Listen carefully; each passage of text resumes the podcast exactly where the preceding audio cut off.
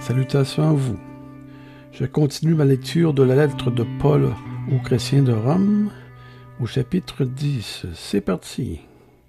Cher ami, je souhaite de tout cœur que mes frères israélites parviennent au salut et je le demande instamment à Dieu.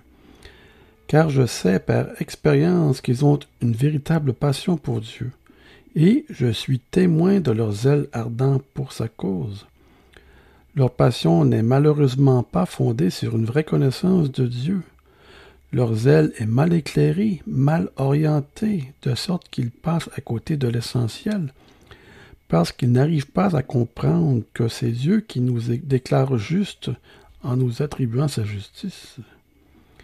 Ils cherchent toujours à être justes par le propre moyen, et ne se soumettent donc pas à la justice offerte par Dieu. La loi devait conduire vers celui qui en est l'accomplissement, le Messie.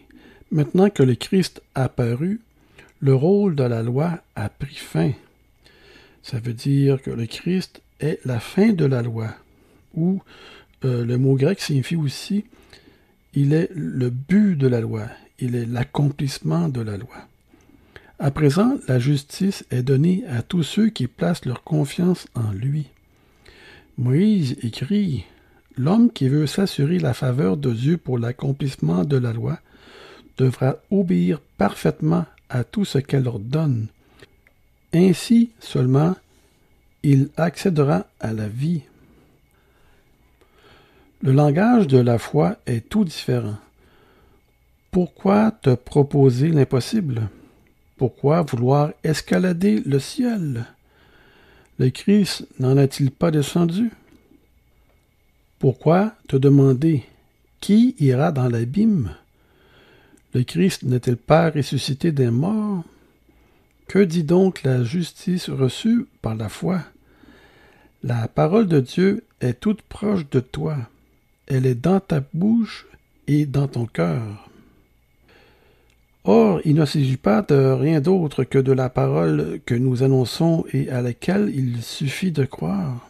En effet, si de ta bouche tu professes que Jésus est Seigneur, et si de tout ton cœur tu crois que Dieu l'a ressuscité des morts, tu seras sauvé.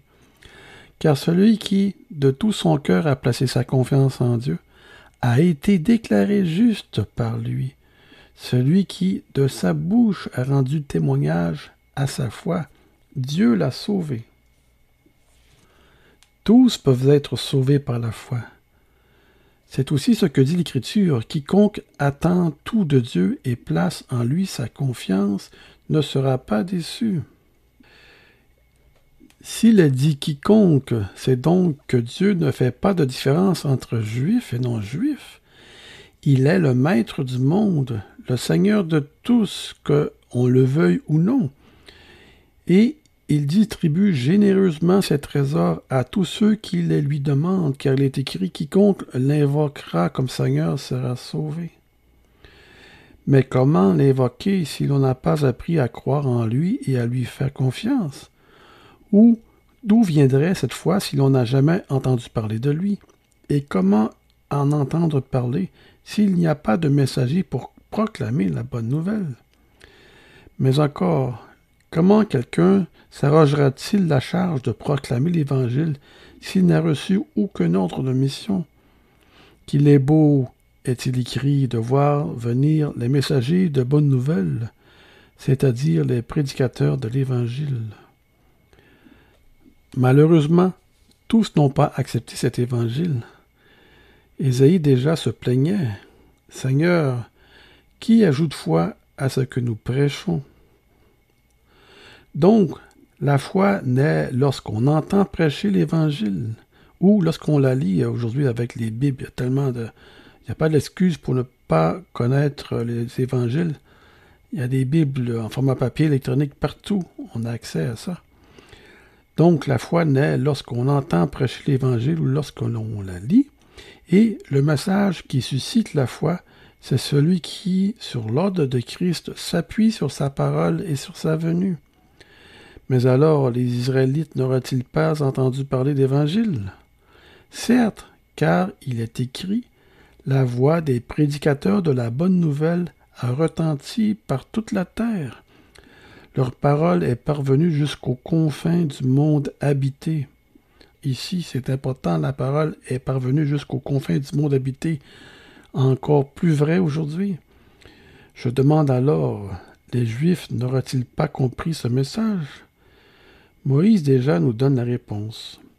Je vous rendrai jaloux des gens des autres pays qui, à vos yeux, sont des pays sans valeur. J'exciterai votre envie par ceux que vous jugez inintelligents.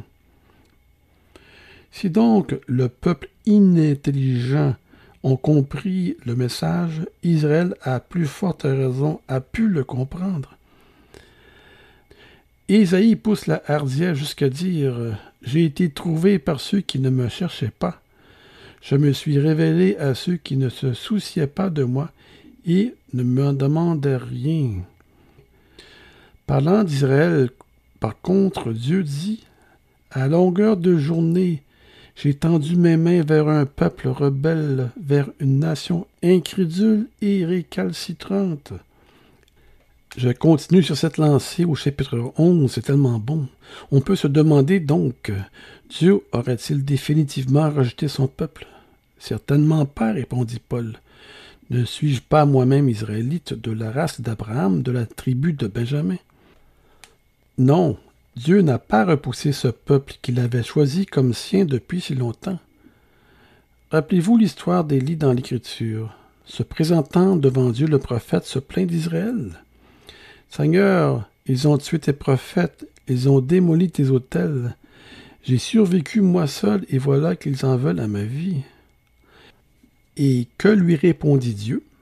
Tu n'es pas seul. Il reste sept mille hommes que j'ai préservés pour moi et qui ne se sont pas prosternés devant les images de Baal. Il en est de même aujourd'hui, et c'est valable aussi pour aujourd'hui pour nous. À présent, encore subsiste un reste de fidèles, un petit nombre de croyants que Dieu, dans sa grâce, a choisis pour les sauver.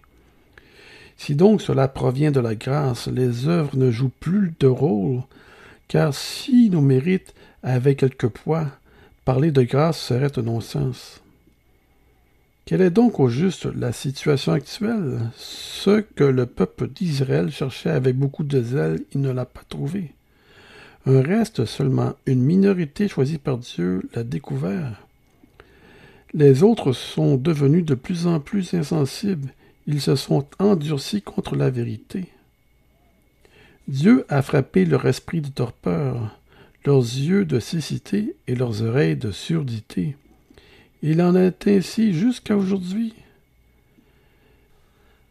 C'est bien de ce même jugement que parle David, que leur table devienne pour eux un piège, un filet, une cause de chute, un juste châtiment, que leurs yeux s'enténèbrent jusqu'à perdre la vue, et qu'ils courbent sans cesse le dos. Je me demande alors si le peuple d'Israël est tombé si bas, est-ce pour être irrémédiablement et définitivement perdu? Au contraire, grâce à sa chute, le salut est devenu accessible à tous les peuples afin d'exciter son émulation. Car si son faux pas a été pour les autres peuples la source de richesse et de bénédiction, et si son appauvrissement a fait la fortune du monde, quels bienfaits entraîneront son retour à Dieu et sa totale participation au salut? Je m'adresse ici particulièrement aux chrétiens d'autres origines, c'est-à-dire nous. Paul nous envoie une lettre ici. Je suis apôtre des non-juifs, missionnaire parmi eux, et j'en suis fier. Je veux consacrer toutes mes forces et ma tâche afin de faire honneur à mon ministère, car je pense que même pour le peuple juif, il y a une grande importance. Peut-être, en présentant l'Évangile aux autres peuples, parviendrai-je à rendre jaloux ceux de ma race et à stimuler leurs émulations afin d'en conduire au moins quelques-uns au salut? Leur mise à l'écart, le reste du monde a trouvé accès auprès de Dieu. Combien plus leur réintégration contribuera-t-elle à susciter la vie au sein de la mort? En effet, si les prémices du pain offert à Dieu sont saintes, toute la pâte le devient. Si la racine est dédiée à Dieu, les branches aussi lui appartiennent. Il est vrai, quelques branches ont été coupées. Toi qui n'es pas juif, telle une branche d'olivier sauvage, tu as été greffé à leur place sur le tronc. Tu participes donc à toute la vie de l'arbre, tout autant que les vraies branches. Sa racine puise pour toi, sa sève te nourrit.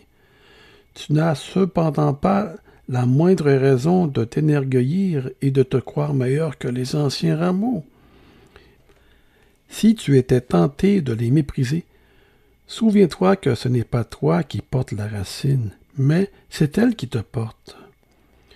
Oui, objecteras-tu peut-être, mais ces branches ont été coupées afin que je puisse être greffé à leur place? Fort bien. Les Juifs ont été retranchés. Pourquoi? Parce qu'ils n'ont pas placé leur confiance en Dieu. Tu occupes leur place, et c'est à ta foi que tu le dois. Mais n'en tire pas gloire. Sois plutôt sur tes gardes, car si Dieu n'a pas épargné les branches naturelles, il ne t'épargnera pas non plus. Considère donc à la fois la bonté et la sévérité de Dieu. Sa sévérité appesantit sur ceux qui sont tombés, mais sa bonté se manifeste à ton égard. Elle reposera sur toi aussi longtemps que tu t'y cramponneras et que tu persévéreras dans le bien, sinon toi aussi tu seras retranché. En ce qui concerne les Israélites, s'ils ne s'obstinent pas dans leurs incrédulités, ils pourront à leur tour être regreffés. Dieu en a le pouvoir. Si toi qui appartenais à un olivier sauvage, tu en as été coupé pour être greffé, contrairement à ta nature, sur un olivier cultivé, mais combien sera-t-il plus facile de regreffer des racines nobles sur les arbres d'origine? J'aimerais, chers frères, vous confier un secret resté caché jusqu'ici, afin que vous ne persistiez pas dans l'erreur en croyant tout savoir une sorte d'endurcissement est tombé sur une partie d'Israël. Ils sont devenus insensibles au message de Dieu et le resteront jusqu'au jour où le nombre total de tous les peuples destinés à être en possession du salut sera complet. Dans ces conditions, tout Israël parviendra au salut. Il est écrit, de Sion viendra le libérateur, et éloignera de Jacob toute désobéissance. Ce sera là ma véritable alliance avec eux, lorsque j'enlèverai leurs péchés. Dans le temps présent, les Juifs sont devenus ennemis de Dieu parce qu'ils refusent l'Évangile. Vous en avez bénéficié. Cependant, l'élection divine n'en est pas devenue caduque pour autant. Ils restent élus et Dieu les aime encore, ne fût-ce qu'à cause de leurs ancêtres. Car si Dieu, dans sa grâce, fait des cadeaux, s'il appelle des hommes, il ne le regrette pas. Ses dons et ses vocations sont irrévocables. Les Juifs passent maintenant par l'itinéraire que vous avez suivi. Autrefois, vous avez désobéi à Dieu, vous avez refusé de l'écouter. À présent, parce que Israël a désobéi à son tour, vous avez obtenu son pardon vous avez fait l'expérience que Dieu a compassion de vous. Ils désobéissent actuellement à Dieu, vous assurant ainsi l'accès à sa grâce. Cela leur arrive parce qu'ils bénéficient à leur tour de sa miséricorde maintenant que Dieu vous a manifesté sa pitié. Car Dieu a emprisonné tous les hommes dans leur propre désobéissance afin de pouvoir témoigner sa bienveillance à tous. Merveilleuse complexité des plans de Dieu. Quelle richesse de grâce, quelle profonde sagesse, quelle science illimitée. Que ces décisions sont insondables et ces chemins mystérieux. Qui oserait se targuer de comprendre toute la pensée du Seigneur? Qui a été son conseiller? Qui lui a fait des dons pour devoir être payé de retour? Tout vient de lui, tout vit par lui et pour lui source, centre et but de l'univers. À lui soit la gloire à jamais. Amen. Sur ce, soyez tous bénis et à la prochaine épisode.